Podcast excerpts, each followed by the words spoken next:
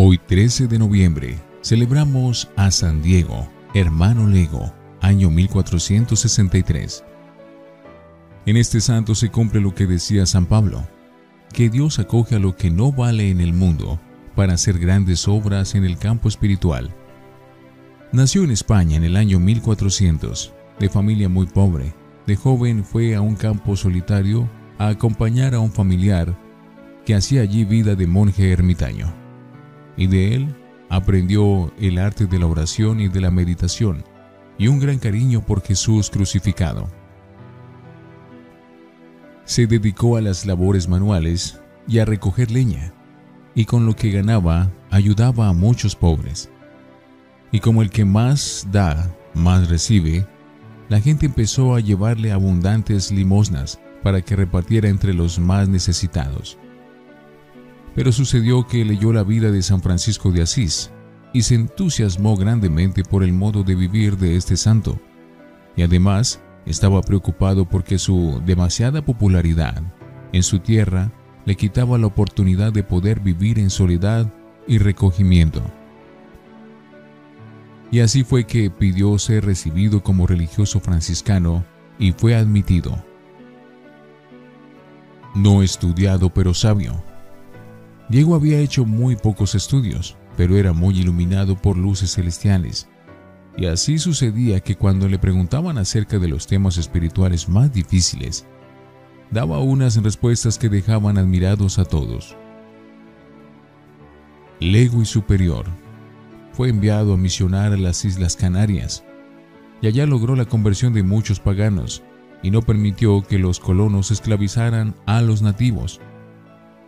Y haciendo su excepción a la regla, los superiores lo nombraron superior de la comunidad, siendo un simple lego, y lo hizo muy bien.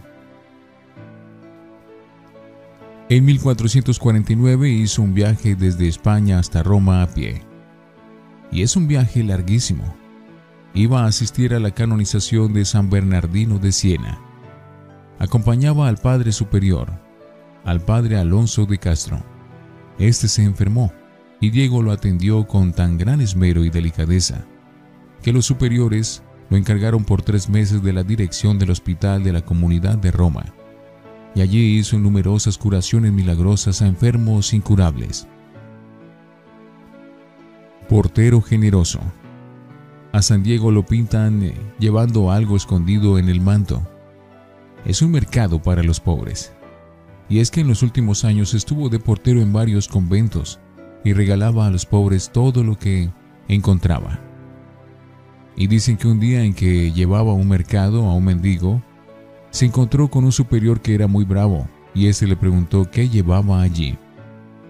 El sabio, muy asustado, le respondió que llevaba unas rosas, y al abrir el manto solo aparecieron rosas y más rosas. Los últimos años de su vida pasaba días enteros dedicado a la oración. Al ver un crucifijo quedaba en éxtasis. Su amor por la Virgen Santísima era inmenso. Untaba a los enfermos con un poco de aceite de la lámpara del altar de la Virgen y los enfermos se curaban.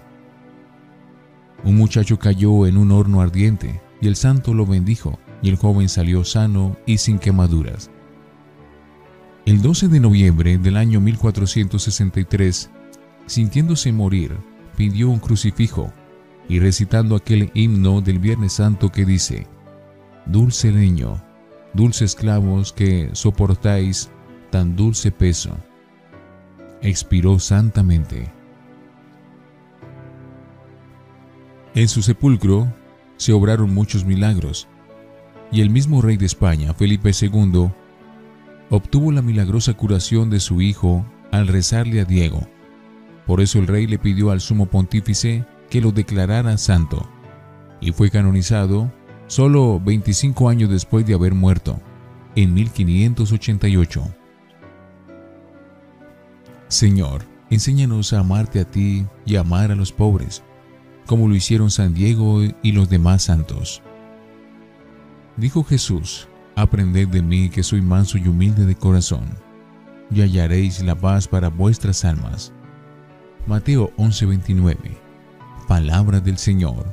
Gloria a ti, Señor Jesús. San Diego, ruega por nosotros.